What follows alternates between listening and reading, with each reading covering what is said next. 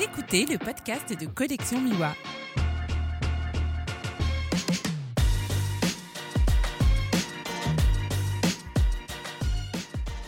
Bonjour et bienvenue sur ce nouvel épisode du podcast de Collection Miwa. Je suis Julien Girard et je suis aujourd'hui accompagné de Johan Haas.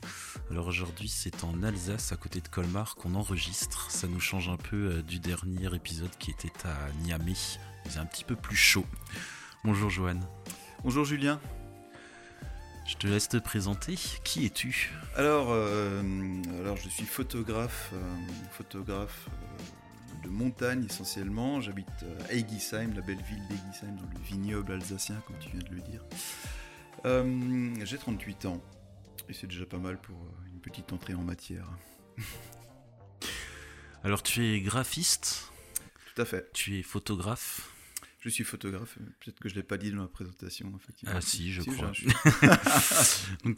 Mais avant tout graphiste, tu nous parles un peu de ton parcours? Alors le parcours, on va reprendre, on va reprendre aux origines. Euh, j'ai commencé ma vie professionnelle en étant musicien, donc j'étais batteur euh, pendant pendant plusieurs années. Euh, j'ai arrêté en 2008 euh, parce que mes oreilles supportaient plus et euh, je me suis je me suis reconverti en tant que graphiste pour rester un peu dans, la création quand même, la création publicitaire. suite à ça, je suis, venu à la photo en 2014. donc c'est finalement assez récent. C'est une activité qui, qui n'a pas 10 ans.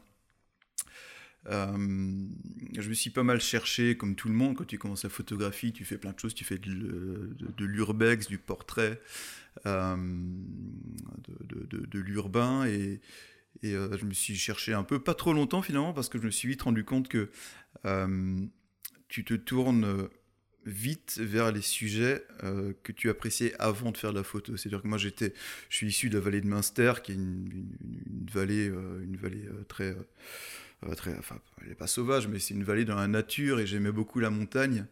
Et, euh, et au, au, fil du temps de, de mes pérégrinations euh, photographiques, je me suis rendu compte que ce que j'aimais le mieux photographier, c'était la montagne, la nature, la montagne. Je suis revenu naturellement vers ce sujet, finalement. Donc du coup, tu faisais beaucoup de rando, j'imagine. Exactement. Tu marchais beaucoup. Ouais, ouais, ouais. Et puis, je marche encore plus depuis que je suis photographe. Comment t'en es venu euh, à la photo? C'était un hasard ou non? C'était vraiment une envie euh, Bon, je vais m'acheter un boîtier et puis je vais faire des photos? Alors c'était euh, non, c'était un hasard finalement parce que le, boîtier m'a été offert par, ma compagne de l'époque en 2014. Je lui avais vaguement parlé de mon souhait d'avoir un appareil photo pour, pour faire je sais pas quoi, pour prendre des photos. Euh, voilà, c'est pas tombé dans l'oreille d'une sourde. Elle m'a offert ce boîtier en 2014 euh, et, voilà, je, me suis, je suis, j'ai pris goût. Vraiment, j'ai pris goût le, fait d'avoir, le fait d'avoir, le fait de de l'image euh, et de pouvoir la travailler parce que le fait que j'étais graphiste faisait que je maîtrisais déjà un peu Photoshop, donc l'édition des photos c'était pas un frein et c'était pas quelque chose qui me rebutait comme ça peut rebuter certains photographes qui s'y mettent et qui ont tendance un petit peu euh, à avoir des difficultés dans, dans, le développement, dans le traitement. Ça, c'est quelque chose que je maîtrisais déjà. Alors, l'essentiel de, mon apprentissage à cette époque-là, c'était surtout la prise de vue. Euh, bon, la prise de vue, euh, le train de l'exposition, somme toute, c'est quelque chose qui, qui, vient assez rapidement pour peu qu'on s'y intéresse. Euh, la technique photographique, c'est pas, pas énorme à apprendre. Enfin, dans tous les cas, c'est ce que je pense. Euh, ce, qui est plus, euh, ce qui est plus gigantesque comme travail, c'est l'investissement personnel et, la culture photographique. Hein. Ça, c'est une autre histoire. Alors, comment tu as fait pour acquérir cette culture photographique? Tout à l'heure, on parlait un petit peu avant d'enregistrer. Tu m'as cité pas mal de noms de photographes. Tu admirais leur travail déjà avant ou c'est après t'être mis à la photo que tu t'es intéressé à tous ces photographes? Alors, comme je l'avais dit, euh, avant d'avoir mon premier appareil photo, j'y connaissais absolument rien. Rien, rien. Mais rien, rien du tout à l'image. Enfin, à l'image, si, euh, vu que j'étais un, peu. J'étais déjà graphiste, mais à la photographie, euh, ni la technique, ni la culture, j'y connaissais rien. Alors, c'est si j'ai si j'ai acquis quelques, quelques, quelques compétences en photo, je dirais que c'est complètement fortuit. Hein. Euh, mais, euh, mais c'est uniquement depuis 2014 que mon goût pour la photo est né et mon goût pour les belles images. Et c'est uniquement à partir de cette époque-là que j'ai pu faire la connaissance de photographes connus. c'est vrai que j'ai acquis une certaine culture dans la photo de paysage, vu que c'est devenu mon domaine de prédilection. alors beaucoup de photographes m'inspirent, mais énormément, ils sont trop nombreux. Euh, mais, effectivement, des, euh, des, photographes modernes, comme Daniel Cordan par exemple, ou des, gens. Euh, Enrico Fossati, c'est un photographe que je suis beaucoup en ce moment, qui fait des photos très, très, très douces au niveau du traitement, par exemple. Enfin, ce genre de photographe qui, mine de rien, essaie de mise plus sur, sur le côté esthétique que sur le côté conceptuel photographie de paysage, c'est ce que j'apprécie beaucoup. Vraiment l'esthétique, la photographie euh, techniquement assez, euh, assez, assez léchée. Euh, ça, peut effectivement paraître superficiel parce que souvent l'esthétique peut prendre le pas sur le concept et sur la, sur la puissance de, de, l'image, mais, mais, en paysage j'aime beaucoup, j'aime beaucoup l'esthétique et j'aime quand une image est, vraiment, est vraiment impressionnante et douce ça implique forcément d'avoir une, certaine maîtrise technique de la photographie, du traitement, et euh, vraiment, traiter la photo avec pondération. Et c'est tout, ce que ces photographes que, que, que, j'aime regarder euh, ont réussi à maîtriser à la perfection. Alors Joanne a très bon goût là, donc on est chez lui et dans le salon sur la table il y a un très beau livre de Vincent Munier que j'ai acheté ce matin. Parce que, parce que, Suite à la vente de trois livres. Voilà. En fait, tu gagnes pas du tout d'argent du coup. Non, non, mais je, non, je, sais pas que je, je gagne pas, je le réinvestis. Euh, alors moi, ce qui m'intéresse, euh, c'est en tant que graphiste, du coup, euh, est-ce que tu as tout de suite cherché à maîtriser la technique photo, ou est-ce que tu t'es dit ouais, bon, je verrai ça plus tard sur l'ordinateur? Tu en tant que quand j'ai commencé en tant que graphiste. Enfin, quand tu as commencé la photo, tu étais graphiste. Mhm. Donc, est-ce que tu as un peu laissé tomber la technique dans un premier temps et tu t'es dit, je vais faire ça sur l'ordinateur plus tard? Ou tout de suite, euh, tu as cherché à peaufiner et à avoir euh, un résultat euh? Mm, alors là, c'est, mm, je suis parti un petit peu de mon expérience parce que en tant que graphiste, on se rend compte assez vite que plus on a de qualité à l'entrée, plus la sortie sera qualitative. Et euh, corollaire de cette histoire, euh, on dit souvent de la merde à l'entrée, de la merde à la sortie. Alors, si tu, si, euh, si, ton, si ta prise de vue au début, est de toute façon très moyenne, tu pourras difficilement sauver les meubles en post-traitement. Tu pourras un peu aider, mais l'idée, c'est quand, même de, quand même de peaufiner ta technique un maximum à la prise de vue, essayer d'avoir une bonne maîtrise. Euh, pour, pour ensuite, euh, le côté technique, euh, par, par, la suite, essayer de s'en passer un petit peu. Donc c'est, c'est, les deux vont de pair, hein, finalement. On n'a pas trop le choix. On revient sur le boîtier qu'on t'a offert en 2014. C'était un réflexe? Un réflexe 1100D Canon que j'ai encore aujourd'hui. Le fameux 1100D qui m'a sauvé la vie dans les Dolomites euh, en juillet dernier, quand mon boîtier principal a pris la flotte et qui est tombé en panne. Moi, je posais la question parce que je me, suis, je me demandais euh, si tu avais eu un compact, est-ce que tu aurais eu le même chemin et le même parcours dans la photo derrière? Non, sûrement, sûrement pas. Euh, euh, sûrement pas, parce que pour moi, à l'époque, c'est aussi un raccourci qu'on se fait parfois. réflexe égale photo professionnelle. Aujourd'hui, c'est plus, plus tellement vrai avec les hybrides. Et et à l'époque, le fait d'avoir un boîtier réflexe entre les mains, euh, c'était l'occasion de me dire ouais, maintenant tu as du matériel professionnel, tu es photographe, tu as, tu, as possibilité de faire autre chose que simplement d'appuyer sur un bouton tu pourras maîtriser ce qu'on appelle la, prise, la, profondeur de champ, euh, la vitesse d'obturation, tous ces trucs-là qui, c'est nouveau pour moi, ça va être, ça va être complètement fou. Et c'est un petit peu ce qui a, c'est un petit peu ce qui a fait que, que cette époque-là, j'ai décidé de prendre la photo au sérieux. Alors ça ça part de, ça part de considérations purement techniques au début, mais, en fin de compte, c'est ça. Hein, euh, c'était ce qui m'a forcé euh, aussi à, comment dire, à étudier, à étudier la question et à, à, me, perfectionner d'un point de vue technique. Même si je persiste et je signe en disant que la technique photo, euh, quand on parle bêtement du triangle d'exposition, c'est c'est peanuts. En quelques jours, quelques semaines, on a compris le truc. Euh, c'est que c'est des subtilités euh, qui sont très vite, euh, très vite, très vite assimilées. Le plus gros du travail, c'est de trouver, de, trouver la motivation pour, pour se créer un style photographique, pour se trouver une identité, et surtout l'investissement personnel pour, pour essayer de, de faire quelque chose de, de, cohérent, faire quelque chose qui plaise, faire quelque chose qui, qui ait du sens finalement. Euh, et, ça passe aussi euh, par la culture, la culture photographique, euh, rencontrer énormément de photographes, voyager avec eux, échanger avec eux. C'est tout aussi important. Je pense que, l'échange, ça te nourrit tout autant que de, regarder des vidéos, sur YouTube. voilà, c'est un tout. Au final, c'est un peu comme la musique, c'est comme toute activité artistique il faut, euh, il faut de l'émulation, il faut, euh, il faut créer, euh, il faut créer de l'échange. Alors en parlant de rencontrer, de rencontrer des photographes, tu me disais tout à l'heure que tu étais dans un club photo. Oui, c'est pas. Oui, je suis dans un club photo, mais la chose dont je parlais tout à l'heure, c'est un, un, collectif. Où on est plusieurs photographes effectivement sur Colmar. Et on est.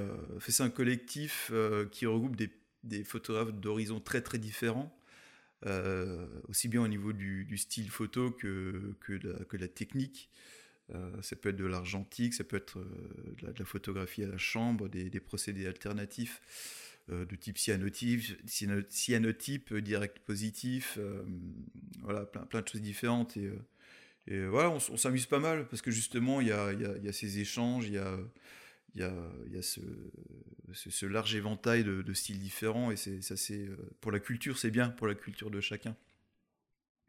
Et ça t'a apporté euh, ça t'a apporté quoi dans ton parcours de photographe de rejoindre un collectif? Alors je me suis pas vraiment euh, je me suis pas inspiré de des, des, des procédés alternatifs pour ma propre ma propre pratique photographique Simplement parce que c'est difficile euh, d'adopter ces, procédés en, tant que photographe de montagne. Euh, on a des contraintes en montagne qui sont, euh, qui sont souvent des conditions de lumière assez, assez difficiles. on sait que la dynamique sur, sur, sur, en argentique est très difficile à gérer. ça compliquerait pas mal de choses. On a assez de contraintes en tant que photographe de montagne pour s'en rajouter encore plus avec, euh, du matériel euh, qui, nécessite, euh, qui nécessite des ajustements qu'on peut faire beaucoup plus facilement avec, avec un boîtier numérique. Mais par contre, pour la culture, effectivement, ça m'a apporté beaucoup et ça m'a apporté dire, pas mal de, de dire, de, enfin, une, ouverture d'esprit par rapport à certains styles que je connaissais pas. J'apprécie beaucoup le portrait maintenant, le portrait, l'élégance de certains portraits, euh, voilà, même si je pratique pas du tout cette, euh, euh, cette discipline, j'apprécie beaucoup la photo qualitative, quelle qu'elle soit. À partir du moment où il y a de l'élégance, à partir du moment où il y a de la beauté, à partir du moment où il y a de la, maîtrise aussi, ou simplement un concept, un concept fort. Hein. Finalement, l'image, à partir du moment où elle est, où elle est, où est intéressante, où elle a quelque chose à dire, il n'y a, il y a pas beaucoup de styles que, qui, ne me plaisent pas au final. Et en ce sens-là, le fait de faire partie d'un collectif, c'est vraiment enrichissant. Vraiment, c'est vraiment cool. Alors tu parlais de contraintes en tant que photographe euh, de montagne. Euh, j'imagine qu'il y a le poids du sac, mais pas que. Tu nous en parles? Alors voilà, il y a le poids du sac. Euh, c'est des contraintes.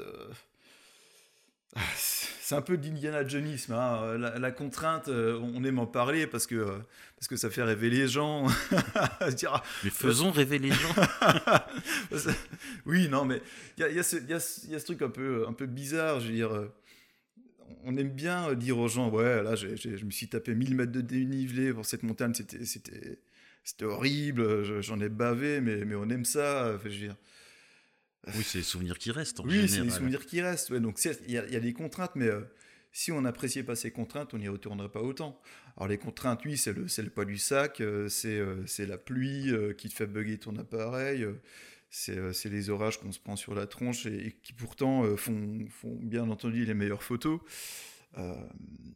finalement, toutes ces, toutes ces contraintes, comme tu dis, font qu'on s'en souvient et qu'on a envie d'y retourner. Alors concrètement, euh, les contraintes, ça veut dire, euh, ça veut dire euh, quand tu es, es en trip dans les Dolomites, par exemple, vu que c'est devenu un petit peu une spécialité, il paraît. C'est-à-dire à 20h, 21h, privilégier le fait d'être sur les spots pour attendre la super lumière plutôt que de rejoindre la pizzeria à Cortina d'Ampezzo et, de boire une bière. c'est ce que certains pourraient appeler une contrainte. Mais pour moi, c'est euh, c'est ce que je suis allé chercher là-bas au final. Hein. Ouais, j'allais dire, c'est plutôt cool comme truc. c'est plutôt cool, ouais, exactement. Mais c'est ce qui diffère euh, de, c'est ce qui diffère des vacances. Hein. Je veux dire, tu, tu, tu vas là-bas avec ta copine. Euh, tu, tu, l'emmènes pas au trait de Chimède et Lavarado à 21h attendre que, que, les nuages se barrent de la montagne. Tu vois si. ah oui, Tu t'expliqueras avec. je pense que j'ai emmené ma femme sur pas mal de trucs un petit peu chiants euh, quand t'es pas photographe.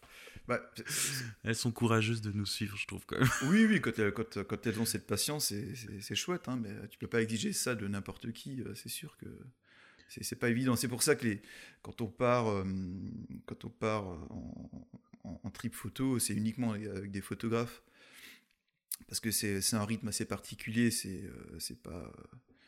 C'est des, des, repérages la journée. En gros, une journée type en, trip, en expédition, on marche toute la journée, on explore le, coin, on pose les jalons et euh, à partir du moment où le soleil euh, commence à donner ses plus belles lumières, on, comment dire, on, on commence à se poster en fonction des, des spots qu'on aura, localisés euh, pendant toute la journée. Et puis c'est vraiment à partir, de, partir du coucher de soleil qu'on commence vraiment à travailler. Et puis, euh, jusqu'à ce qu'il qu'il n'y ait plus rien d'intéressant. Hein. Si, le soir, si euh, l'heure bleue est chouette, s'il y a de l'orage la nuit, eh bien on restera aussi longtemps qu'il faudra, comme on l'a déjà fait.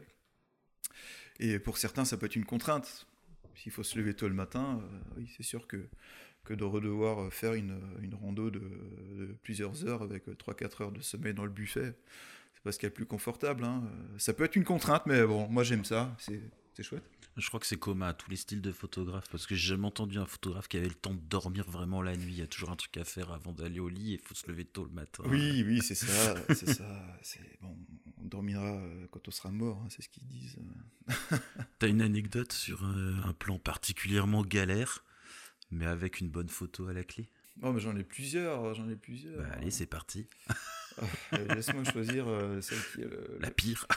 Ah, c'est peut-être pas la pire dans la mesure où il n'y a jamais eu de blessés, il n'y a jamais eu de, il y a jamais eu de, de, de, de, gros soucis, mais euh, je vais raconter peut-être l'anecdote de, de, ma dernière expédition. Enfin, toujours celle-là qui ressort hein, quand on parle de galère, parce que euh, c'était en août euh, dernier, en août 2020. Je suis retourné euh, la dernière fois dans les Dolomites, c'était la sixième expédition que je faisais. Et hum, donc le temps était vraiment infernal. C'est tout ce qu'on adorait, mais c'était, vraiment, euh, plus qu'infernal, c'était vraiment dégueulasse. Hein. Parce on a pris des orages tous les soirs, tous les soirs. Donc on était dehors, et tous les soirs on se prenait de l'eau trincée. Hein. Mais c'était, systématique. Et euh, donc forcément, il n'y a pas d'abri hein, en montagne, et quand il y a de l'orage, on était souvent sur des plateaux d'altitude et on est aux premières loges. Et euh, parfois, on a eu du bol, on a réussi à se, à se... Un coup, on a eu réussi à se, à se planquer dans une grotte avec une douzaine d'ânes, euh, complètement belliqueux, les oreilles en arrière. On n'était pas très, rassurés, mais là, on avait pu être en abri. Et d'autres fois, c'était pas le cas. Et euh, je me souviens que on était au-dessus de, au-dessus de Missurina, sur les hauteurs. Et là, il flottait vraiment très fort. Et mon boîtier m'avait m'avait lâché. Euh, mon boîtier principal m'avait lâché. Et puis là, j'ai ressorti mon fameux 1100D. Euh, mon fameux 1100D auquel j'ai vissé mon 1635. Et j'ai fait une photo, mais qui a vraiment plu. Euh, une, pause longue finalement, mais avec, avec très peu de moyens. Et puis finalement, je me suis dit, mais voilà, bon, le matériel c'est une chose, mais, mais j'ai sorti mon vieux boîtier pour Ave parce que mon, mon boîtier principal est mort. Et bah, la photo était là, ça l'a fait quand même, c'était chouette. J'étais content. Donc la photo est dans le bouquin. La photo est dans le bouquin, tout à fait. La photo qui, qui a... J'ai même accordé euh, un, petit nom, elle s'appelle le Théâtre des Brumes. Pour ceux qui auront le bouquin, ils pourront voir la photo qui est en regard de, cette, euh, de, cette, euh, de ce texte. Et là, je pense qu'il y a une autre anecdote qui est plutôt marrante, celle-là. j'avais, j'étais au-dessus du Passo Jao, c'est un col qui est, qui est, très beau au-dessus de Cortina d'Ampezzo. J'étais avec, avec deux, deux amis et on s'était mis en tête de gravir le Monte Nuvolo. C'est un, c'est un pic qui est juste à côté de, qui est, qui est au-dessus du col.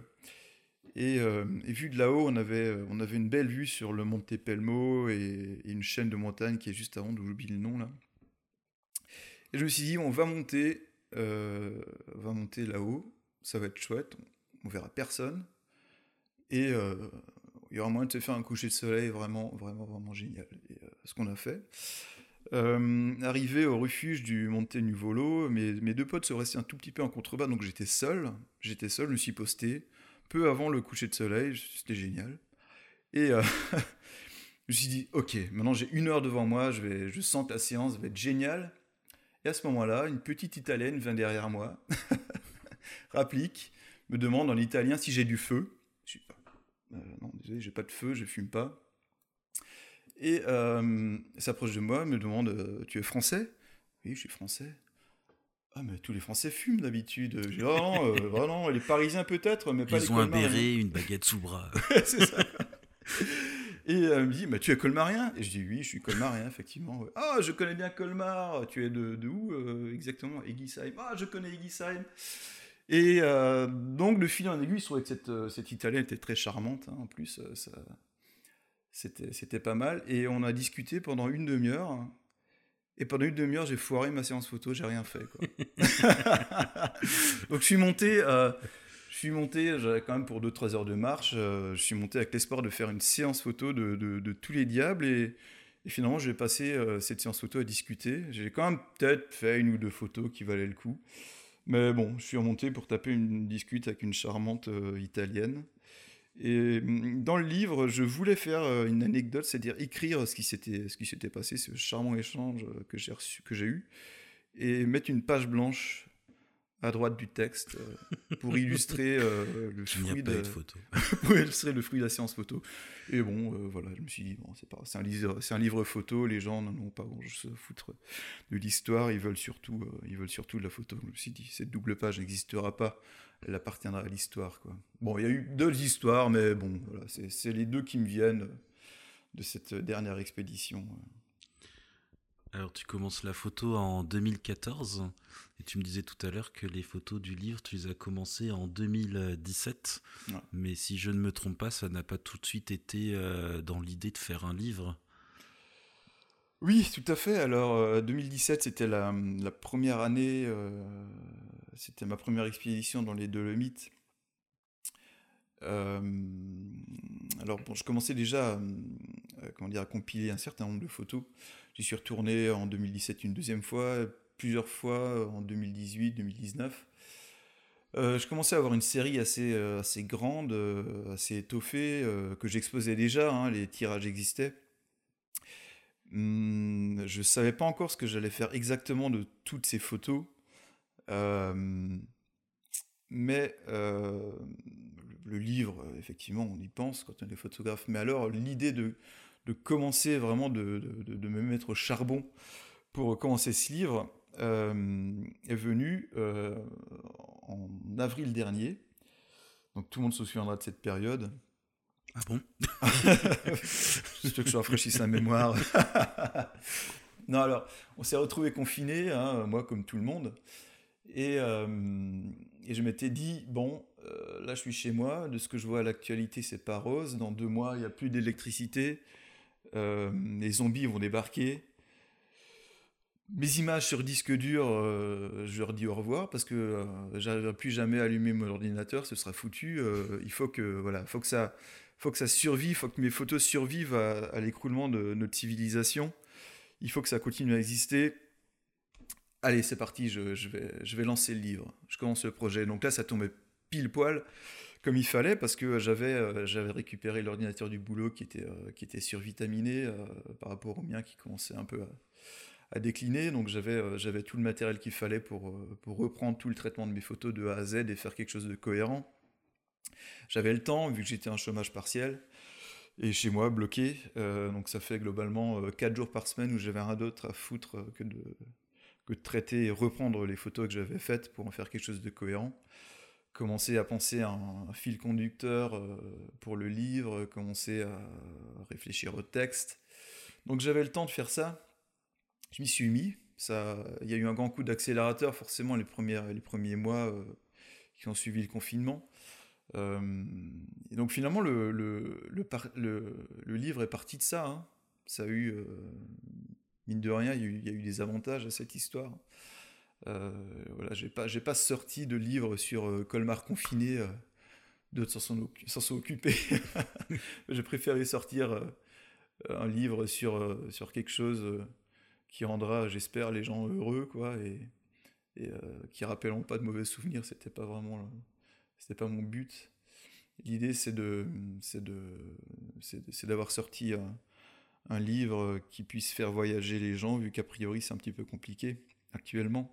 Et les retours que j'en ai eus euh, vont un peu dans ce sens. Je suis quand même assez surpris justement d'avoir euh, d'avoir des retours euh, aussi aussi nombreux et aussi beaux parce que il y a des gens qui m'écrivent vraiment des, des, des, textes, des mails extrêmement longs sur le livre et ce qu'ils en ont ce qu'ils en ont ressenti, c'est énorme, c'est terrible. Enfin, je digresse un peu parce que là on, parlait de la jeunesse du livre, peut-être qu'on aura l'occasion de parler plus tard de, des retours. On peut en parler maintenant. Euh, ce podcast a de toute façon toujours été très décousu au niveau du, ah, cheminement. Je ne vais pas, je vais pas, je vais pas exception à la, règle. Mais je l'expliquais la dernière fois, euh, enfin lors du dernier podcast. En fait, l'idée c'est une discussion entre photographes. Avant, je préparais les, les, interviews, mais ça me prenait trop de temps et puis je m'en mêlais les pinceaux et je ratais des trucs. Donc, euh, je préfère discuter comme on l'a fait avant mhm. et rebondir sur ce que tu dis pour avancer. Après, j'essaie d'avoir une trame, mais bon, c'est pas très grave si on ne, ne la suit pas. Soyons spontanés. Et puis, comme j'interviewe que des photographes qui ont sorti des livres, euh, c'est bien de dévier un petit peu aussi euh, du parcours, du chemin. Euh, bon, finalement, les zombies ne nous ont pas mangés. Pas encore, pas encore, mais c'est pas fini. Hein. On n'a pas encore eu tous les variants, tous les variants imaginables. On sent quand même le fan de Walking Dead, non? Même pas. Hein. Je suis, même pas. Non, non, non, non. Mais, mais, mais disons qu'on nous a tellement on nous a tellement préparé euh, à l'éventualité qui, finissent par débouler que ça semble imminent. Encore, on parle pas de mutants, on parle de variants, donc ça, ça reste, ça reste soft pour le moment. Raconte-nous comment ça se passe une expédition euh, dans les montagnes, parce que euh, quand on feuillette ton livre, on, est au milieu de nulle part en fait. Euh, c'est une partie du monde que je ne connais pas beaucoup. Alors j'habite pas loin des Alpes, mais je n'y vais pas souvent. Et moi, quand je vois ton livre, enfin, j'ai tout de suite l'image de l'aventurier qui part pendant une semaine, qui dort dehors. Alors ça, c'est marrant parce que ça, reflète, ça reflète, ça reflète pas mal l'idée que les gens se font de ma vie euh, quand ils voient les photos que je poste sur les réseaux sociaux, par exemple, alors j'ai une page, euh, j'ai une page de photographe, j'ai un Instagram pour la, comme la majorité des photographes. Euh, j'essaie de poster assez régulièrement. Et les gens concluent de, de ça que je suis un aventurier, que je passe ma vie, que je passe ma vie en expédition photo. Ce qui n'est pas du tout le cas, parce que j'ai un travail, euh, je suis en CDI, je suis graphiste, je suis dans un bureau. Et euh, c'est une aventure aussi. C'est une aventure aussi, clairement. Elle est un peu moins palpitante que, que de se prendre des orages sur la tronche en montagne, mais, mais bon, ça, ça, peut être une aventure. En fait, tout ça pour dire que les expéditions euh, de photographes, le, le, le, fait de, sortir un livre et que les gens y voient quelque chose, c'est pas forcément le reflet de la réalité. Euh, à savoir que, comme tu disais, euh, il y a un côté euh, montagne sauvage, montagne dangereuse, montagne hostile peut-être, mais les Dolomites, c'est pas pas l'Himalaya. En fait, pas un massif très très sauvage. Il y a beaucoup de beaucoup de vallées habitées. On peut, on peut, difficilement faire des kilomètres et des kilomètres sans tomber sur, sur une autre vallée habitée. donc là, c'est peut-être là le, le, vrai travail de photographe, c'est-à-dire donner un petit peu de, un petit peu, euh, un petit peu l'illusion peut-être que, euh, euh, que, que, le paysage est totalement, totalement neutre de, de, toute, trace humaine, alors que c'est pas forcément le cas. Il y a certaines photos, évidemment, on a dû marcher des kilomètres, on a dû se faire des, centaines de dénivelés pour, pour accéder à des spots qui sont loin de toute, qui sont loin de tout accès, de toute route, évidemment. Mais il y a quelques photos dans ce, livre. C'est assez surprenant. elles ont été faites à peut-être 10, 10, minutes, un quart d'heure d'un parking, simplement. Et c'est vrai. Dire, euh, Debout dans la voiture, c'est ça, avec, à travers le toit ouvrant. Ça, je me l'interdis, quoi. Je, Moi, je l'ai fait pour, le, pour mon bouquin du du ciel. Mais pourquoi pas? J'ai même des photos où la voiture est sur la photo. ça, c'est une belle preuve d'intégrité. non, mais c'était une photo. Euh, je voulais montrer le Bénin, mm. et le Bénin, c'est pas que l'Afrique de Kirikou, euh, comme on voit dans les dessins animés, il y a aussi des infrastructures. Et il y a un endroit euh, à peu près au centre du pays, à, une ville qui s'appelle Parakou, et il y a une belle euh, deux fois deux voies toute neuve avec de la forêt autour. Et donc je voulais montrer de l'infrastructure sauf que euh, c'était compliqué euh, de sortir de la voiture sur une voie rapide pour euh, envoyer le drone. Et du coup je me suis contenté d'ouvrir le toit ouvrant d'envoyer le drone. Ah mais ça crée des histoires hein, pourquoi pas. Et donc ceux qui cherchent la voiture est noire sur la photo. On peut pas la rater mais... donc toi tu fais pas ça tu restes pas sur le parking pour faire tes photos. Non quand même pas. Mais, mais là encore comme je le disais, dans, dans, ce livre, il y, a des, photos qui ont été faites, euh, qui ont été faites sans, la moindre, sans la moindre goutte de sueur, hein. euh, parce que la photo valait le coup. Encore que, comme je le disais tout à l'heure, euh, ce magnifique fond d'écran qu'on voit sur mon ordinateur, c'est c'est un spot hyper connu. Pour ceux qui connaissaient Dolomite, le Val Funès, c'est un paysage de carte postale, comme le lago d'Ibraïes. voilà, c'est des images qu'on voit, qu'on voit énormément sur les réseaux sociaux. Euh, ils ont été postés par, par dizaines de milliers. Euh, voilà, je ne voyais pas l'intérêt de mettre ce genre de photographie euh, dans le livre, pas parce que c'est pas compliqué d'accès, simplement parce qu'on les voyait beaucoup. Voilà, d'autres photos sont, sont, sont, dans le livre, pas parce que j'ai vraiment galéré à accéder au spot, mais simplement parce que on les voit très peu, voire pas du tout. J'ai bon espoir quand même euh, d'avoir euh, fait quelques photos qu'on a, a vues nulle part ailleurs, hein, qui sont dans le livre. Simplement parce que le spot, je l'ai trouvé providentiel, simplement parce qu'il y avait une ambiance particulière à ce moment-là, et que sans cette ambiance, la photo aurait été euh, inintéressante. C'est le genre de photo qui mérite d'être dans un livre, parce que à, ce moment précis, elle avait quelque chose à raconter. Mais pour autant, voilà, je, je, je, suis pas, je suis pas, je suis pas Mike. Hein, euh, pour la petite histoire, je, dors très très peu en tente parce que euh, sans me droguer, sans me prendre une charge, je dors pas. J'ai un sommeil d'une qualité absolument exécrable. Donc ce qu'on fait en général, on, on, loue un Airbnb dans la vallée pour avoir un pied à terre tout le long du séjour. Après, on évolue dans les montagnes en fonction des conditions. Si on est vraiment trop loin, on dort dans un refuge, un truc comme ça, mais, euh, mais on va pas, on va pas dormir dans une carcasse de, de bouquetin ou quoi que ce soit d'autre. c'est pas le plan. Hein, Into the wild. Exactement. Ouais, non, non, c'est ça, c'est une idéologie. Euh, j'ai pas envie de vendre ça parce que c'est faux. Évidemment, il faut une certaine condition physique parce que c'est dur. Euh, il y, y, a un équipement. Les conditions sont pas toujours faciles quand il pleut, quand il fait nuit, quand il fait froid, quand il y a du vent. oui, non, c'est parfois c'est super dur, mais, je, ne suis pas, je, suis pas je suis pas un aventurier de fou quoi. Je suis juste, euh, je suis relativement sportif parce que j'aime ça et c'est pas pour, euh, voilà, c'est pas pour euh, engager une, posture que, je n'ai pas. Je suis photographe de montagne parce que j'aime la montagne, mais, mon but c'est pas la performance à tout prix. Le but c'est déjà de faire des belles photos et de, mettre les moyens qu'il faut pour, pour y arriver au final. Il y a une question que j'aime bien poser aux photographes, c'est est-ce que tu te rappelles de la première image que tu as faite? La toute première image. Ouais, pas une vraie image hein, où tu as un peu essayé euh, de faire quelque chose de bien. Euh. ouais, il y a eu une. Euh, la première image vraiment réussie que j'ai faite, c'était. C'était sur les hauteurs. C'était un 1er janvier. on avait un espèce de, de, rituel avec un, avec un pote. On montait sur les hauteurs de la vallée de Münster au 1er janvier. Donc la tête dans le pâté, hein, en train de décuver. pour, aller faire de la photo et surtout prendre l'air. Hein. Et, euh, et, on est monté sur euh, les crêtes, euh, entre la Schlourte et le Honeck, hein, pour ceux qui connaissent. c'est la crête qui sépare en gros l'Alsace de, de, la Lorraine.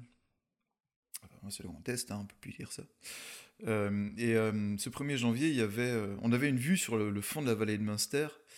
et avec une mer de brouillard qui remontait doucement la vallée et qui grignotait le, petit village de Stesvir qui, qui est en contrebas de cette vallée. Et, euh, et, la brume, comment dire, la brume se mêlait au village et à l'éclairage public, on avait des, des, halos lumineux qui se formaient dans le village et dans la brume, qui montaient, euh, qui montaient le long de la vallée. Et ça, je pense que c'est vraiment la, première vraie réussite Ma première vraie réussite de photographe, d'ailleurs, je l'ai encore encadré en haut dans mon, dans mon studio photo, je m'en suis pas débarrassé. Et euh, je pense que on peut dire que c'est la première vraie photo euh, chouette que j'ai faite. Et euh, bizarrement, c'est une photo de paysage, de montagne. C'est peut-être ça aussi qui m'a qui m'a persuadé du, du, du, de, la nécessité de, de continuer dans cette voie.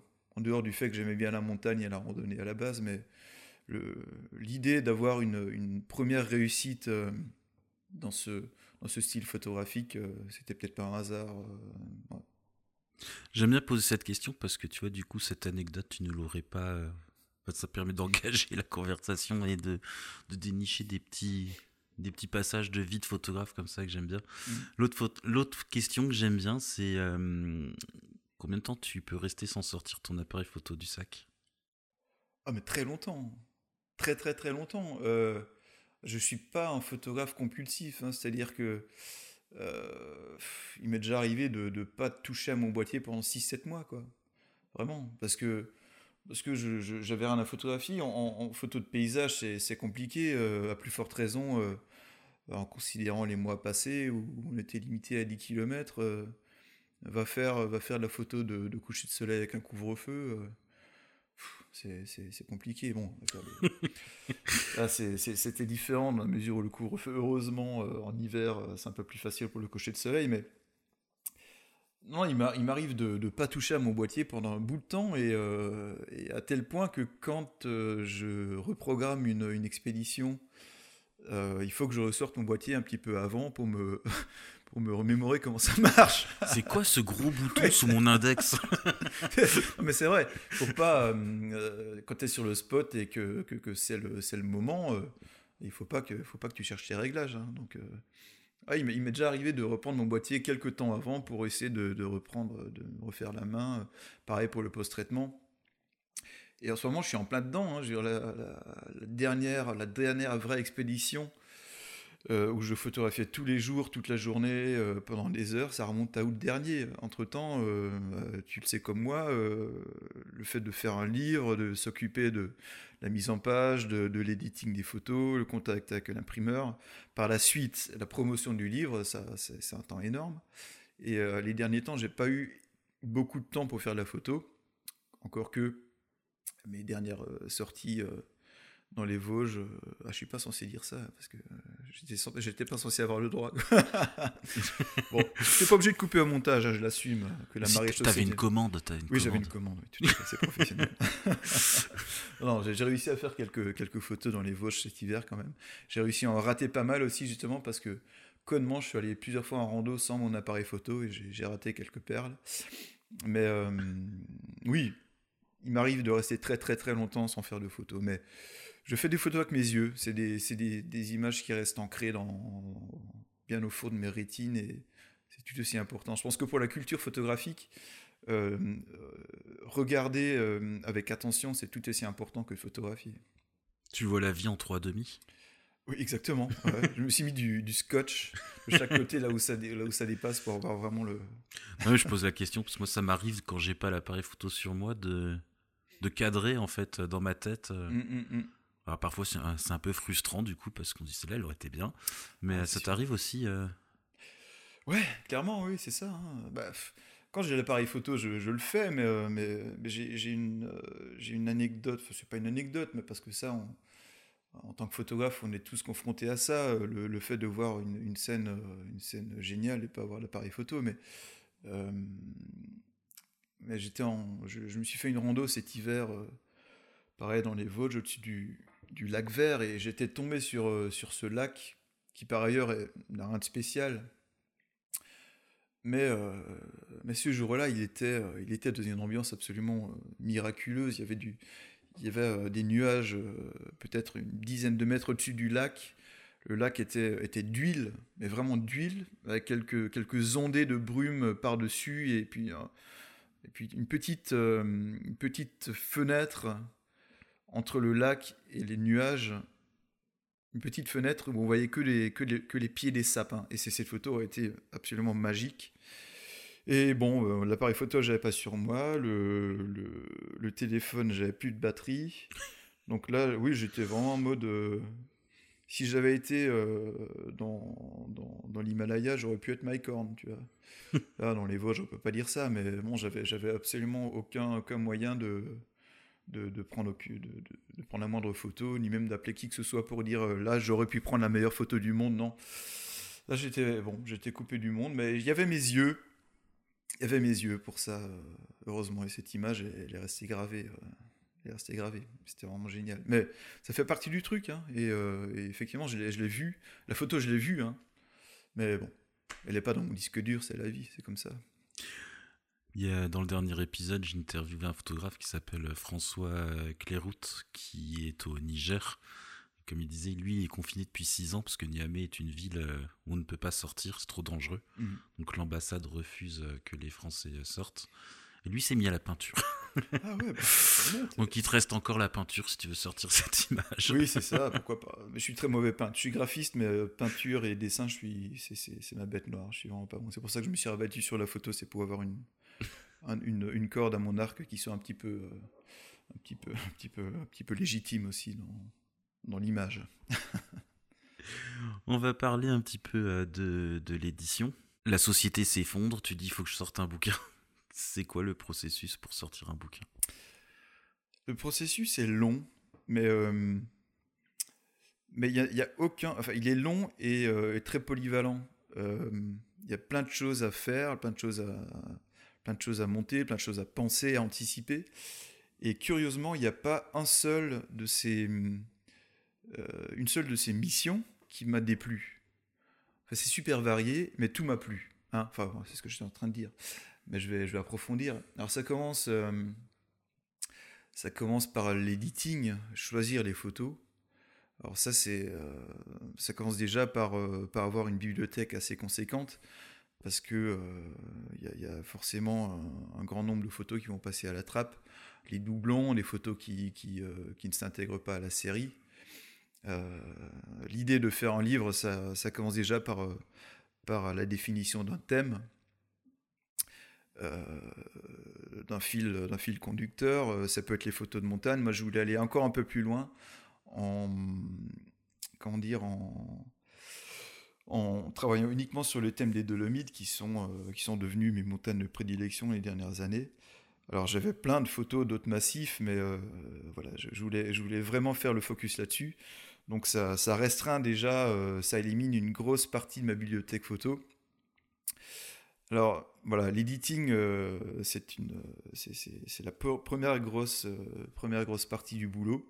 Une fois que tu as, une ta centaine de photos, ma deuxième, euh, ma deuxième mission, ça aurait été d'harmoniser tout ça d'un point de vue, euh, point de vue euh, graphique.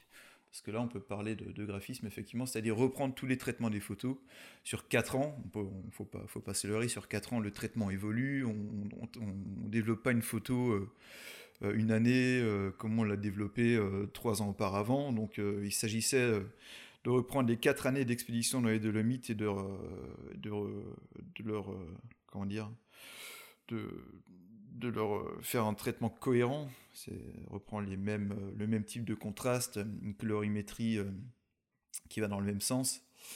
Donc ça, c'était une grosse, grosse partie du boulot. Euh, par la suite, euh, j'ai réquisitionné tout le plancher de mon studio en haut, euh, quelques mètres carrés. J'ai imprimé euh, toutes les photos sur euh, papier et j'ai fait ma mise en page euh, sur mon plancher. Alors, je suis graphiste, je bosse assez souvent avec InDesign, euh, assez souvent, voire la plupart du temps, et, ça m'a permis de me rendre compte que le chemin de fer du livre, on peut pas le faire euh, sur logiciel. Enfin, ça marche pas. On voit pas le livre ouvert euh, comme on peut voir toutes les photos sur un plancher. Donc j'ai j'ai réquisitionné le plancher de mon studio pendant deux mois. J'ai imprimé toutes les photos, je les ai mises sur le plancher. J'ai j'ai joué à comment dire comment s'appelle les trucs à l'époque tu sais que avais ce petit machin où tu déplaçais des trucs pour euh, créer des images je sais plus comment ouais, ça les petits carrés en plastique ouais c'était affreux moi j'arrive jamais ça, fait, je finissais toujours par moi je trichais je les faisais sauter avec les photos je pouvais le faire hein. ça a toujours euh, ça toujours fini par, par la fenêtre ces trucs mais bon c'était un peu l'idée donc j'ai pris mes photos je les ai déplacées selon l'humeur du jour et euh, j'ai fait ma mise en page euh, sur, le, sur le plancher de mon studio, ça, ça a mis un peu de temps. Et seulement à partir de ce moment-là, j'ai commencé, j'ai ouvert InDesign et j'ai commencé à, bosser un peu sur la mise en page. Et, je me suis rendu compte que, que c'est vraiment la lumière de, de, ce procédé que j'ai réussi à trouver une cohérence dans, dans, dans le livre et dans une, une cohérence au fil des pages. Et c'est compliqué de raconter une histoire dans un livre euh, quand il y a très peu de mots. et euh, et c'est peut-être même une gageure, hein, je dirais, parce qu'il y a très peu de texte dans, dans le livre. Il y a peut-être une, une, douzaine, une quinzaine de pages de texte. Je vais y revenir. Et euh, donc l'histoire se racontait avec, avec, avec les photos et pas avec, pas avec le texte. Alors j'ai fini par, euh, par faire une, une, mise en page qui, euh, qui était assez standard dans la mesure où ça suit une, une cohérence saisonnière. Et, qui dit saison dit couleur. Et je m'en suis rendu compte qu'en commençant par, par l'automne, la plupart des, de, mes photos tournaient autour du bleu et de l'orange. Le bleu, le ciel évidemment. L'orange, c'était les mélèzes dans les Dolomites, c'était l'herbe cramée par l'été qui venait de s'écouler. Et euh, voilà, c'était c'était la cohérence colorimétrique qui a fait un peu ma mise en page. Alors c'était euh, c'était assez intéressant de, de, me rendre compte de la cohérence entière du livre sur mon plancher. Et au final, euh, la, la, la, mise en page sur InDesign aura pris très peu de temps parce que j'ai eu, eu, très peu de, de choses à modifier dans, dans, le logiciel par la suite. Alors, Suite à ça, euh, la mise en page ayant été faite, euh, je suis mis en contact avec euh, l'imprimeur, je pense qu'on peut le nommer, hein, il n'y a pas de problème avec ça. Ça sera un hein. podcast de plus où on parle d'Escourbiac. Exactement, voilà, tu l'as nommé. Qui ne nous sponsorise toujours pas d'ailleurs, c'est un message. Pour... Un petit message, ouais. Alors, alors j'ai, mm, comme, comme la plupart des photographes, quand on cherche sur Internet euh, imprimeur, euh, livre, on tombe euh, bizarrement sur Escourbiac. C'est plus un secret pour personne. Non. Alors, donc, donc j'ai travaillé, j'ai eu le bonheur de travailler avec eux, spécifiquement avec Olivier Godefroy, qui a une, culture du livre assez phénoménale. Comme tous ceux qui travaillent là-bas d'ailleurs. Et, et, donc voilà, le, la suite, c'était rentrer en contact avec eux euh, et, travailler vraiment sur les côtés techniques du livre. Donc je, suis graphiste depuis euh, plus de dix ans, mais ils m'ont quand même appris énormément de choses sur l'anatomie du livre, la manière de, construire les cahiers. Et euh, ouais, c'était super intéressant. Ça, c'était vraiment une, partie du travail qui était, qui était, qui était, qui était énorme parce que là, je j'ai jamais fait de, de, de beaux livres en tant que graphiste. Et, euh, ouais, ça c'était euh, c'était énorme. C'était un gros travail et j'étais vraiment heureux d'échanger avec eux à ce moment-là. Pour, euh, déjà pour ma culture personnelle, pour la, pour la construction du livre, enfin la, mise en page du livre, et pour, pour accéder à toute cette science qui, qui, qui est la leur, qui est, qui est vraiment énorme. Et ça, c'était un, super, un super souvenir. J'ai fini par, par aller les voir pour signer les, pour signer les épreuves finales et pour voir l'impression du livre en direct. Là, je ça va sans dire, mais euh, quand tu signes les épreuves, euh, la main tremblante, tu dis, ok, là, je suis en train d'entériner 4 ans de boulot. Euh, c'était dur, c'était dur, mais c'était, c'était passionnant.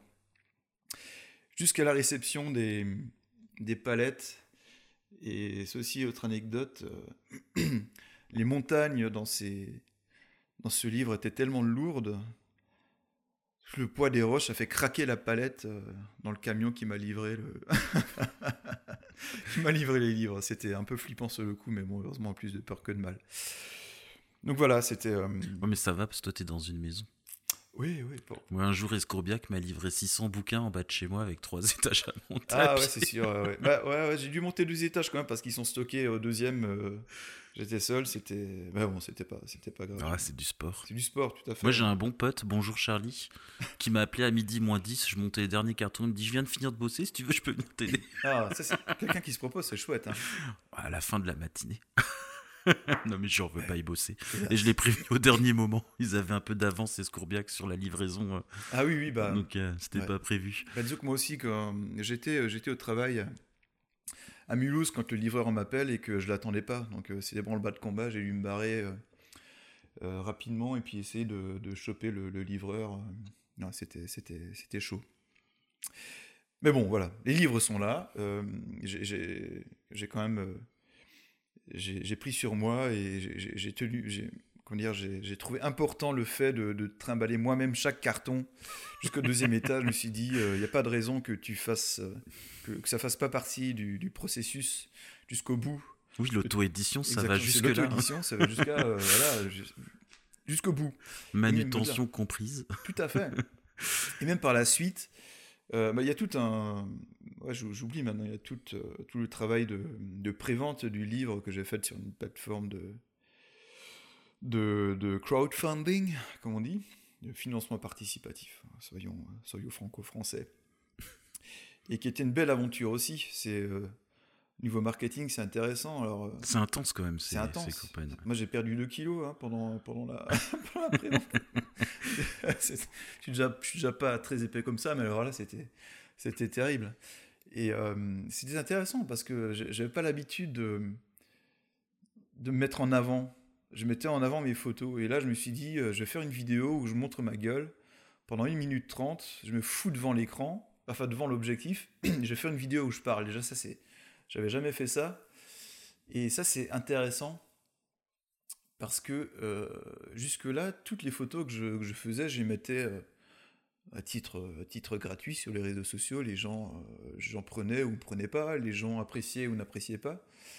Euh, mais je, je leur laissais le choix, euh, je le referais ça finalement. Et je dis, bon, maintenant, euh, mec, c'est ton heure, quoi. T'as quelque chose à vendre, tu vas sortir un livre, euh, fais ta promo. Maintenant, c'est n'aie pas peur, il y a un truc, il y a une expression qui me revient maintenant, c'est dès que tu lances ça, c'est tu te mouilles quoi. T'as vraiment pas le choix. Tu, Toi, tu te mouilles pendant les photos. tu te mouilles pendant pour le livre. pour- ouais, ouais. Et après, tu, pour, ta promo, tu te mouilles, mais encore plus, tu vois. Parce que là, euh, tu t'exposes vraiment. Et pendant la, la prévente a été très courte, elle aurait duré qu'un mois. C'était volontaire de faire une, une prévente très très très rapide. Et, euh, là, je me suis dit, euh, ok, là, il faut que tu te mouilles, il faut que tu te montres, il faut que tu ailles à fond. Euh, tu peux pas te permettre de, de- d'y aller à moitié. Là, c'est, un, un livre qui va sortir. Il faut que, il faut que, faut que tu prennes ton haut-parleur et que tu ailles crier vraiment sur tous les toits. euh, ok, je sors un livre maintenant, les mecs, c'est, mon moment, quoi. Euh, c'est parti, c'est parti. Alors, let's go. Le lien euh, pour la prévente est ici. Si vous aimez mon taf, n'hésitez pas à lâcher 40 euros. Pour la première fois, je parle d'argent. Faut y aller. euh, Soutenez-moi, les mecs. Alors, pour moi, c'était il y a quelques temps, c'était, c'était inconcevable hein, de, vendre un truc comme ça et de faire vraiment du marketing. Et, euh, je, me suis, rendu compte que c'est, c'est, c'est un truc qui booste. À partir du moment où tu crois à ton projet, euh, au début, forcément, il y a des doutes. On ne sait pas comment ça va être pris, on ne sait pas comment ça va être reçu. On en parlait tout à l'heure. On- on est peut-être enclin à croire que la majorité des gens qui nous connaissent vont acheter le bouquin par charité parce qu'ils veulent nous faire plaisir ou qu'ils veulent pas que la, que la campagne de prévente euh, soit un fiasco. Alors peut-être que c'était le cas pour certains, j'espère pas. Mais au vu des retours que j'ai eus, euh, j'ai l'impression que ça fait plaisir à beaucoup de personnes et beaucoup de gens étaient heureux d'avoir le livre. Et c'est quelque chose de nouveau. Je veux dire, les gens étaient contents d'avoir mon livre. C'est, c'est génial. j'ai trouvé ça vraiment génial.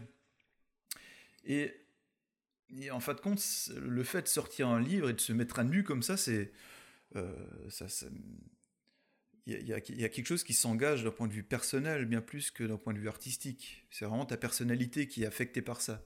Et ça, te fait, euh, ça, te change dans un certain sens finalement. tu, considères un petit peu ton, ton rapport, ton rapport même ton rapport aux gens d'une autre manière. Quand tu, leur, quand tu leur livres une partie de toi dans un livre, c'est comme si tu avais une partie de toi chez eux finalement.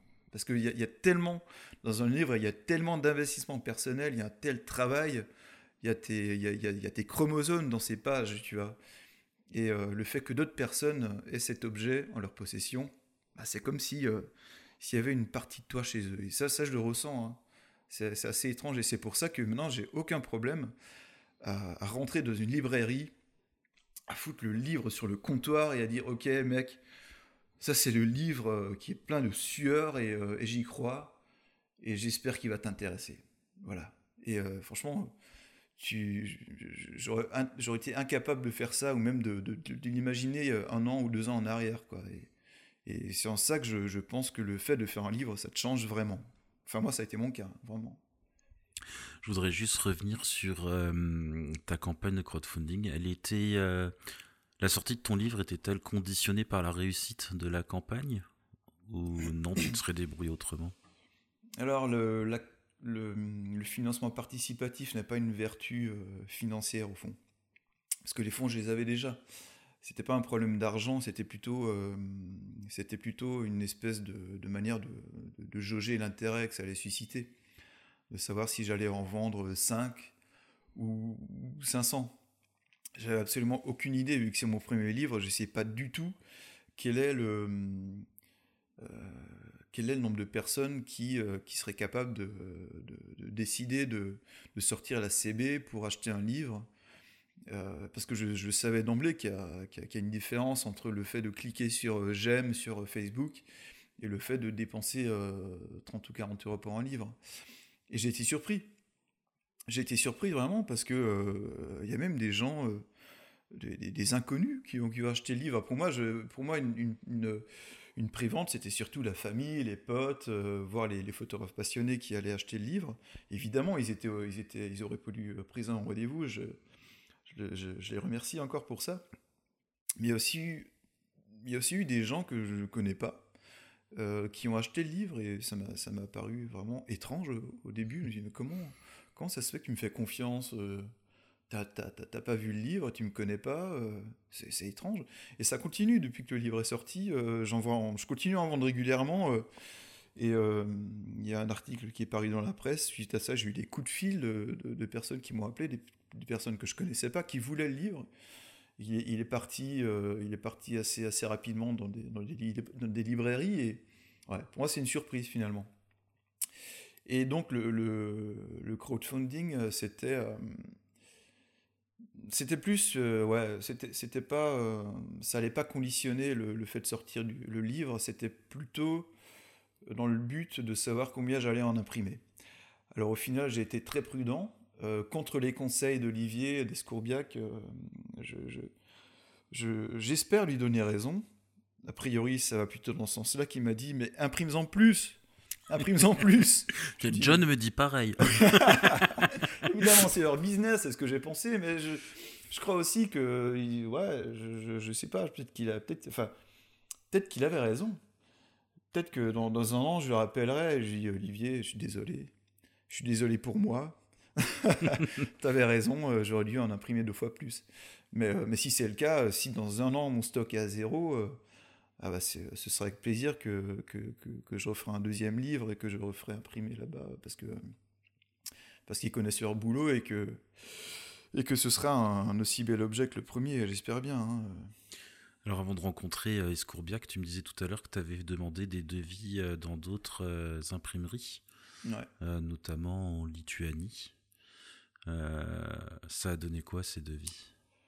Alors,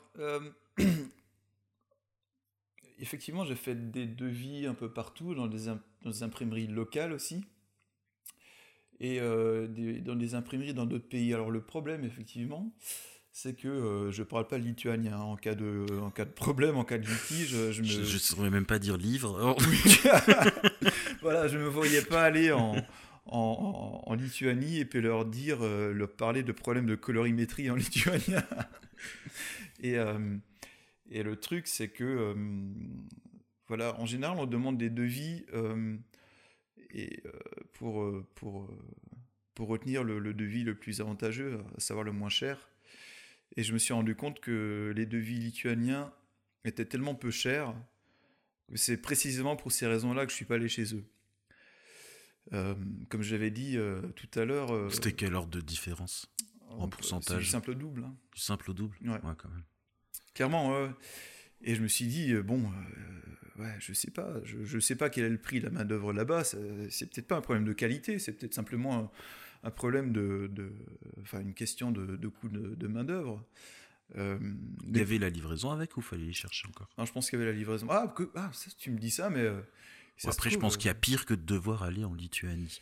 Oui, oui, je pense. bah, après tout, j'ai fait l'aller-retour, euh, j'ai fait l'aller-retour Alsace, Alsace Tarn pour signer le bon à rouler chez chez Scourbiac. C'était c'était pas mal non plus dans le genre road trip, mais mais ouais, finalement, je me suis dit bon, je, je, enfin, je suis pas là pour économiser même si c'est qu'une question de, de, de, 4000 euros, euh, je ne me serais pas vu euh, me retrouver avec un livre avec une qualité euh, qui ne me convient pas.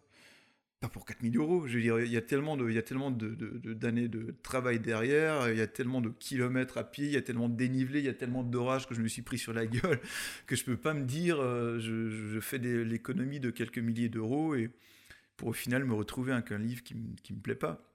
Ouais, puis on, 4000 euros, ça peut paraître beaucoup, mais euh, rapporté au prix du livre, ça fait 100 bouquins, c'est pas non plus. Euh, bah, tout à fait, ouais. Et puis rapporté au prix du livre d'une part, et puis rapporté à, à, tout ce que ce livre représente, euh, toutes les photos, tout le temps que j'ai mis. 4000 euros, c'est rien. Enfin, je veux dire, évidemment, ça, ça, peut paraître beaucoup, mais, mais voilà, j'aurais eu mille occasions de faire des économies, mais je les ai pas saisies. Je les ai pas saisies parce que ça aurait forcément abouti à des regrets. Donc euh, évidemment, euh, je suis allé chez Scourbiac, j'ai vu leur showroom qui était absolument euh, démoniaque. je pourrais rester des heures à feuilleter. Ah bah oui, clairement. Hein, j'ai lu certains livres. Bah, il y a un livre qui trône chez eux fièrement dans chacun de leurs bureaux. Le Bénin vu du ciel. exactement. Peut-être qu'il n'était pas assez grand. Hein. Mais, mais, je parlais du livre aussi de, Mario Colonel qui, qui est dans un, dans un coffret bah, je pense que le livre, on le livre chez toi sur un tire-pale, tu vois. sur une palette. Il est absolument, il est absolument gigantesque. Dans un coffret qui, qui, pèse, qui pèse 3 tonnes. Et, euh, donc je me suis dit, waouh. Ça, c'est... Là, là, je me suis dit, merde, j'aurais pu faire encore mieux. Quoi. Et là, il bon, il est temps d'y aller cool parce que. Parce que quand même, j'ai quand même fait mon livre chez Scourbiac, c'est mon premier, euh, je suis pas Mario Colonel. Mais euh, j'exclus pas pour autant, euh, si mon livre se vend super bien, euh, pour les 20 derniers, leur offrir un petit coffret avec un petit tirage dedans. Ah, pourquoi pas, pour me faire plaisir, quoi. Et, voilà, faire un petit truc comme ça, pourquoi pas. Mais voilà, l'idée c'était d'avoir quelque chose de qualitatif, plus que jamais. Donc ça, ça, passe forcément par, par des gens qui connaissent leur métier euh, et, par, euh, et par refuser l'éventualité de faire des économies sur les bouts de chandelle. Ça, c'était hors de question. Hein. C'est juste crétin de, de, vouloir économiser quelques centaines d'euros euh, pour au final se retrouver avec un, livre qui va te suivre le restant de ta vie avec ce défaut. et voilà, pour, pour rien, pour rien au final. Tout à l'heure, tu me disais que tu avais fait un livre, enfin, tu voulais faire un livre de photographe et que tu ne voulais pas faire un livre de graphiste. Ça veut dire quoi? Eh ben, C'est-à-dire qu'en tant que graphiste, euh, j'aurais été, euh, j'aurais pu être tenté d'en mettre des tonnes. Euh, là, je vais rapporter ça à, ma vie, à ma vie précédente, qui est, j'étais musicien, donc j'étais batteur pendant de longues années. Et au final, on met un certain nombre d'années, on met un certain nombre d'années à apprendre la technique pour l'instrument de musique. J'ai passé comme tous les musiciens, j'ai passé, euh, j'ai passé des heures euh, dans une cave, dans un local, à bosser mes rudiments et à bouffer de la pâté pour chien. Euh. et voilà, c'était, c'était long, l'apprentissage. Ça a l'air simple.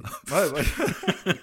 l'apprentissage était long. Donc tu mets un certain nombre d'années à bosser ta technique et tu mets le même nombre d'années à apprendre à, l'utiliser à bon escient. Ça, c'est pour la musique. Et c'est exactement pareil pour la photo, et c'est exactement pareil pour le graphisme.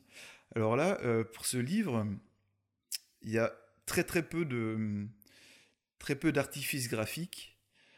À savoir, euh, je- j'en ai pas mis des tonnes. Il y a des photos et il y a du et il y a des lignes de texte en fait. hein. Mais il y a des pages blanches, entièrement blanches quoi.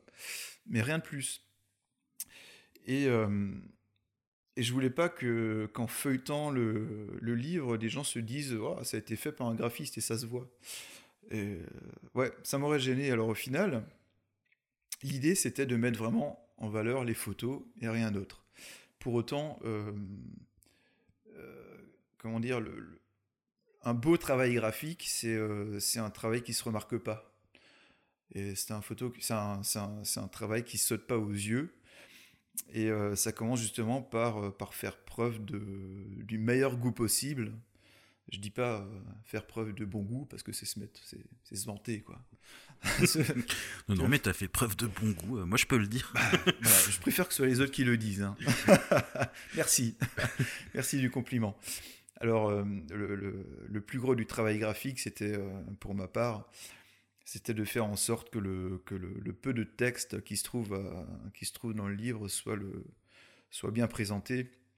Alors, j'ai passé un nombre d'heures absolument infernal à gérer l'interlignage, c'est-à-dire euh, la distance entre chaque ligne de texte, à gérer la largeur des, la largeur des lignes. Je comptais les caractères euh, sur chaque ligne de, de texte, parce que je sais que pour que l'œil ne se fatigue pas de la lecture, euh, une ligne ne devrait pas compter plus de 60 à 70 à 80 caractères maximum. Dès que une ligne dépasse 80 caractères, espace inclus, l'œil se fatigue plus vite que, euh, que si, euh, que si les lignes comprend aux alentours de 50-60 caractères. Je prends note. Voilà, c'est important. Donc, ça, ça fait partie de, ça fait partie de ces subtilités qu'on ne remarque pas. Simplement, euh, on s'en rend compte quand, euh, quand, le texte, euh, quand le texte donne envie d'être lu. Et ça, c'est intéressant, c'est des, choses que, tout le monde ne peut pas connaître. Et c'est comme apprécier un silence en musique, tu vois. Quand on écoute, quand on écoute un, bah, je, suis plutôt, je plutôt rock'n'roll hein, parce que j'étais batteur, mais j'ai étudié beaucoup la musique classique et le silence est important en musique classique, comme dans toutes les, dans toute œuvre musicale, le silence a son importance. Et euh, on se dit pas, Ah, ce silence est magnifique, on le ressent. Ça, su- ça suscite une émotion, mais c'est quelque chose qu'on qu'on peut pas expliquer, c'est quelque chose qu'on peut pas vraiment verbaliser. C'est de l'élégance au final. Et c'est pareil pour les textes, c'est pareil pour les lignes de texte qu'on met dans un, dans, un livre. Donc voilà, j'ai mis vraiment beaucoup de temps à travailler euh, d'une part sur les textes, sur l'écriture, vu que c'est moi qui ai, qui ai écrit les textes, mais j'ai passé beaucoup de temps à les mettre en forme aussi. Donc ça peut paraître euh, un peu, un peu naze hein, de parler de ça aussi, aussi longtemps, mais j'en parle, euh, j'en parle long- longtemps parce que euh, j'en parle beaucoup parce que ça m'a mis beaucoup de temps à, à le, à le mettre en forme. Non, mais c'est bien d'en parler parce que quand on ouvre le, le livre, avant que tu ne, le, tu ne me le dises tout à l'heure, euh, je me disais que même les textes, sans les avoir lus, Mm. Parce que quand je suis arrivé, tu me l'as donné, je l'ai feuilleté, je l'ai pas lu. euh, que même les textes, euh, c'était c'était bien posé. Et tu me disais que tu avais même fait attention entre euh, chaque caractère, que ça se passe bien, quoi. Ouais, tout à fait. Donc, euh, oui, dans, dans certaines polices de caractère, euh, le, le- le- comment dire, l'interlettrage est défini. Donc ça, ça fait partie. On va rentrer dans des consi- considérations assez techniques. Ouais, mais c'est pas grave parce qu'il y a quelques photographes qui, qui écoutent et qui vont un jour éditer. c'est Oui, toujours, ça euh, peut, ça peut intéresser tout le monde, hein, tout à fait. On a parlé beaucoup de montagnes, on a contenté. euh, ouais, le voilà, on a contacté les montagnards. et voilà, contentons les. Maintenant, on va, on va, on va parler typographie. Et euh, oui, dans une, une, une police de caractère est dessinée. euh, donc les, les caractères sont dessinés eux-mêmes. Mais ce qui fait aussi partie d'une police de caractère, c'est euh, l'espacement entre les lettres, entre les caractères. Et c'est c'est ce qui fait aussi la police elle-même, police de caractère elle-même. Et parfois, là, c'est une police, euh, je pense qu'on peut la nommer. J'ai utilisé la police Avenir. Je pense que personne ne t'a encore parlé de la, de la police de caractère qu'il a utilisée pour son livre. Non, mais je suis content parce que c'est celle que j'utilise aussi souvent, Ah, euh, Avenir Next, voilà. mais ça est assez proche. Ouais, c'est une police euh, créée par Adrien Frutiger, je crois, il me semble. C'est pour le petit, petit côté culturel, typographique. On me l'a pété un peu. Enfin, si c'est si pas lui, j'ai l'air con, juste.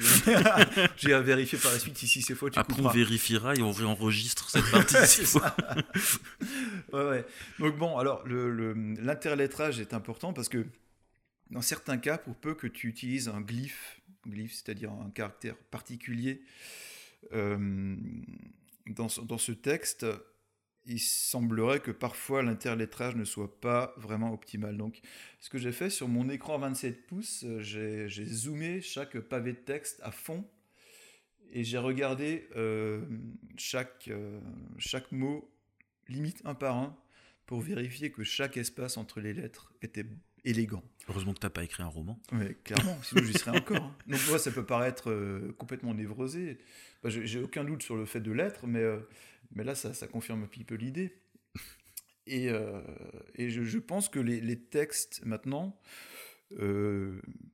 j'ai eu, quelques retours disant que l'écriture était, était, sympa. Je ne suis, suis, pas, écrivain, mais j'estime avoir fait de mon mieux. Et les, les gens, les gens me disent que c'est plutôt bien écrit même si je suis pas Welbeck. Mais je pense que euh, les textes aussi beaux à lire qu'à voir. Le pavé de texte, euh, le pavé de texte est esthétique. C'est ce que je voulais en fin de compte. Donc là, à ce niveau-là, j'ai mis du temps, mais euh, je suis quand même assez content de ce que ça a donné. C'est marrant parce qu'en ce moment, je suis en train de lire la biographie de Steve Jobs, un gros mhm. pavé de 1000 pages. Et c'était un acharné de la typographie. Ah Il paraît qu'il était insupportable là-dessus et qu'il pouvait retarder la sortie d'un produit de plusieurs semaines si la typo utilisée sur les emballages ou sur ne convenait pas. Ah, ça se voit. Hein. C'est, En même temps, c'est super, c'est super élégant ce qu'ils ont fait Apple. Enfin, ça c'est du design à l'état pur. Moi, je suis pas pro Apple. Il se trouve que je travaille sur Apple. Hein, de ça, il y a un gros, gros 27 pouces à côté. non, mais c'est parce que même dans la musique, euh, on est, on est beaucoup à travailler sur Apple. C'est comme ça. C'est simplement parce que j'ai appris à travailler là-dessus. Mais si j'avais appris à travailler sur Windows, je serais là-dessus et ça me coûterait moins cher. Mais, euh, mais effectivement, euh, c'est des, des, des, acharnés du design. Et en tant que graphiste, je, vu que je suis très mauvais illustrateur et très mauvais dessinateur, il semblerait que je sois bon photographe. Euh, j'ai essayé d'être, euh, d'être un bon typographe. Parce que c'est, euh, c'est quand même, quand on parle de livres, même si c'est des livres photos, quand, on, quand on saisit vraiment l'importance et la, la, plus-value que peut apporter un, livre avec une mise en, mise en page soignée, ben on se dit que ça vaut la peine d'y passer vraiment un temps fou. Ce qu'on aime bien chez Collection Miwa aussi, c'est mettre en rapport euh, les, les, gens. Donc, euh, c'est souvent bah, dans le milieu de l'édition. Si un photographe édite un livre et que la typo est importante pour lui, il peut te contacter euh, ah pour bosser avec toi? Pas de problème. Mais, moi, je suis, je suis super, super intéressé par le fait de rencontrer plein de monde. Je suis d'ailleurs content de, que tu m'aies contacté, et je te remercie d'ailleurs, parce que c'est toi qui, qui m'a proposé d'emblée de mettre le livre sur, euh, sur ta plateforme, alors même qu'il n'était pas encore sorti, il n'était pas imprimé. Ouais, mais on fait pas mal de veille sur les plateformes de crowdfunding parce qu'il y a, y a, pas mal de, de, trucs vraiment très sympas. Et euh, en fait, la plateforme, elle est née parce que c'est la galère de trouver des bouquins. Euh, mm. Enfin, quand je vois le temps qu'on met nous à chercher des livres auto-édités, j'imagine que quelqu'un qui veut en acheter un, bon, alors s'il a une idée bien précise de la thématique, c'est facile. Mais s'il veut juste acheter un bouquin sans trop savoir quoi, c'est très compliqué. Ouais, Et les, les, hum, les, sites de crowdfunding sont une bonne, euh, une bonne source d'infos. Ouais, c'est vrai. Et euh, du coup, nous, dès qu'il y, a un livre qui, qui nous plaît, euh, on contacte, mais il n'y en a pas tellement. Hein. Alors au début, on a rentré beaucoup d'un coup, mais là, on en peut-être deux par mois sur la plateforme. C'est vraiment très dur de, de mettre la main dessus. Ah ouais, d'accord. Bah, c'est vrai qu'en auto-édition, euh, il y a quand même euh, un truc qui est pas évident, c'est, c'est bénéficier des réseaux de distribution des, éditeurs. Ça, c'est sûr, euh, c'est pas, c'est pas, c'est pas simple. Mais bon, c'est vrai que, que, bien avant de, de, comment dire, de, de, créer ce livre, je connaissais déjà cette plateforme parce que d'autres photographes qui avaient déjà édité leur livre en parlaient. Donc euh, finalement. De collection Miwa ou Oui, tout à fait. Bah, ah cool. Ouais, tout à... bah, pour, pour, pour, ne pas le citer, c'est vrai que j'ai euh, j'ai pris connaissance de ta plateforme par le biais de Joël Brunet, qui est un photographe que je connais, qui, euh, qui en parlait sur son, sur, euh, bah, sur Facebook simplement, et c'est là que j'ai connu ta, ta plateforme. Ok, cool. Cool. Ah, ça fait plaisir. Ah ouais. Non, On mais- fait pas ça pour rien. Non, tout à fait, ouais, mais c'est important. Et puis bon, sur les réseaux sociaux, les photographes, au bout d'un moment, on se rend compte que tout le monde se connaît. hein. C'est c'est un monde assez, euh, assez petit. euh, les- gens, on les rencontre en expo, euh, on les rencontre euh, chez Scourbiac. C'est vrai que le monde. Bon, on va se lancer un challenge. On ne prononce plus le mot discourbiac jusqu'à la fin du ah, podcast. ça va être en même temps, on va hein. pas le faire durer encore une heure. Ça fait déjà plus d'une heure que. Ah ouais, déjà, on a. Ouais, on en est à 1h15 là. Moi, je vais enlever le bafouillage de tout à l'heure là, que j'ai de ma part. Mais, Il était pas si long que ça. ouais. mais, bah, nous, en fait, quand on a lancé la collection Miwa avec ma femme, on s'est rendu compte qu'effectivement, les photographes, on se connaissait tous plus ou moins, de vue ou entendu parler ou déjà euh, tchatché. Mais euh, nos clients, par contre, ne, connaissent, ne nous connaissent pas tous. Ouais. Et l'idée, c'était vraiment de mutualiser les, les communautés et les clients. Euh, bah, pour qu'une fois qu'ils ont acheté ton livre, s'ils peuvent aller venir euh, chercher le mien, c'est bien. Et puis inversement, euh, Ouais, complètement. ouais. parce qu'en général, les gens qui achètent des livres sont assez sensibles. Enfin, comme Mm. tu le disais avant, c'est pas que par charité. Il semblerait que j'ai appris ça dernièrement, c'est une bonne surprise. Donc si on peut les aiguiller vers euh, les collègues photographes qui auto-éditent plutôt que vers euh, les salles d'ago, euh, Ouais, tous ces photographes font du très bon boulot, Mm. mais il n'y a pas que. Bah, Et, euh, et les photographes qui auto-éditent, euh, pour les trouver, c'est plus compliqué. Euh, dans les rayons de la FNAC, euh, on est aux abonnés absents. Et pour preuve, hein, pour, pour avoir démarché les libraires, la FNAC est de loin la- le, le distributeur qui prend le, le taux le, plus, le plus élevé. Et, et c'est un des seuls qui est non négociable. Donc pour info, c'est 40% euh, de, de prix de remise ou rien. Donc, donc mon livre ne finira jamais à la FNAC parce que euh, là, je vendrai à perte, hein, limite. hein. Ouais, puis je sais pas si c'est utile parce que. euh, alors, le livre, il est référencé après, mais il ne participe pas du tout à la communication qui va autour. Et du coup, euh, Ouais, c'est sûr. Et... si on doit communiquer nous-mêmes sur nos livres, autant qu'on soit. euh, qu'on les vende nous-mêmes. Complètement, hein, c'est ça. Ou, ou alors, euh, ou alors, intermédiaires. C'est ça, ou, ou pour, par le biais de, de- de- de libraires euh, locaux euh, qui ont un échange un petit peu plus humain. euh, c'est- Alors c'est un gros avantage aussi de livrer soi, enfin d'envoyer soi-même ses livres. D'ailleurs pour ceux qui l'ont pas, qui n'ont pas fait attention sur collection Miwa par exemple, les livres qui sont vendus en direct. Donc euh, bon bah il y a les, les, les deux livres des éditions Miwa forcément. Il y a le livre de Loïc Casanova et le dernier j'ai honte, je l'ai en tête et j'arrive pas à sortir le nom. En fait, C'est pas Bangladesh? Euh, oui c'est ça, Pascal Villeneuve. Exactement. C'est bien Escobiac aussi. économie- Ah, on s'est dit Oui. que- On- Ah, mais tu vois, je, je vais souvent sur la plateforme voir s'il y a des nouveautés. tu vois. Alors si vous avez des idées pour des gages, vous les mettez en commentaire du podcast. Puis Johan va se filmer en train de réaliser le gage vu qu'il a perdu, il a prononcé Scorbek. Mais euh, non, en fait, il y a une fonction qui est assez sympa, c'est que quand les gens achètent le livre, ils peuvent remplir un champ et demander la dédicace, ce qui est euh, complètement impossible en librairie. Enfin, à moins Oui. qu'il y ait une journée dédicace, Ouais. mais euh, c'est sympa pour les cadeaux. Oui, complètement. Ouais, ouais. Donc ton livre s'appelle euh, Dolomiti, sommet en lumière. Donc on le trouve en librairie, dans lesquelles? Alors, euh, à l'heure actuelle, vu que j'ai pas encore pu démarcher toutes les librairies, il se trouve à la librairie Rug de Colmar, qui est la librairie princi- principale au centre, place de, la cathédrale. Depuis ce matin, donc, euh, à la librairie de Münster, librairie Carpe Diem. Euh, à partir de jeudi, elle sera la librairie Littéra de Mulhouse, à la place de la Réunion, c'est la place principale. Et il faudrait que je garde des livres chez moi aussi pour les expos à venir, en partant du principe que les expos vont reprendre. Parce que euh, ça m'embêterait de reprendre les expos et d'être à stock zéro. Ça- ce serait pas mal euh, en soi, mais, euh, mais j'aimerais aussi vendre des livres en direct. hein, ce serait, ce serait sympa. Et vous pouvez également le trouver donc sur euh, collectionmiwa.com. Un mot pour euh, finir euh, et conclure ce podcast Ah, toi, j'ai- pas, euh, pas séché pendant, pendant presque une heure et demie, alors là, euh, je sais pas quoi dire. euh. Non, je vais, je vais faire. non, je vais, je vais finir en, en remerciant déjà les gens qui ont acheté le livre finalement. Euh, et pour les messages que j'ai reçus. Des, des inconnus, des gens qui, qui ont acheté le livre suite, à, suite aux articles dans la presse et qui m'ont envoyé des messages, des mails de, plusieurs lignes. Et ça, ça m'a surpris. ouais, parce que justement, peut-être qu'on fait pas ça on fait pas ça, euh, on n'envoie pas un, mail comme ça à un auteur d'un livre qu'on achète à la FNAC, peut-être. Il y a peut-être ce côté proximité qui pousse à faire ça. Mais voilà, c'est le genre de choses qui me fait plaisir, vraiment, le fait d'avoir des retours concrets sur un livre que j'ai sorti, euh, La sueur de mon front, euh, et, à la douleur de mes jambes. voilà, donc c'est des remerciements. Des remerciements. Et puis merci à toi aussi d'être venu euh, jusqu'à la belle euh, petite ville d'Egisheim pour, euh, pour, pour ce podcast. Merci Joanne. Alors si vous avez aimé le podcast, comme d'hab, 5 étoiles, ça serait cool, surtout sur Apple Podcast, ça compte plus pour les algorithmes. Un commentaire, c'est cool aussi. Vous pouvez faire des copier-coller des textes que vous envoyez à Joanne, il n'y a pas de souci. à bientôt.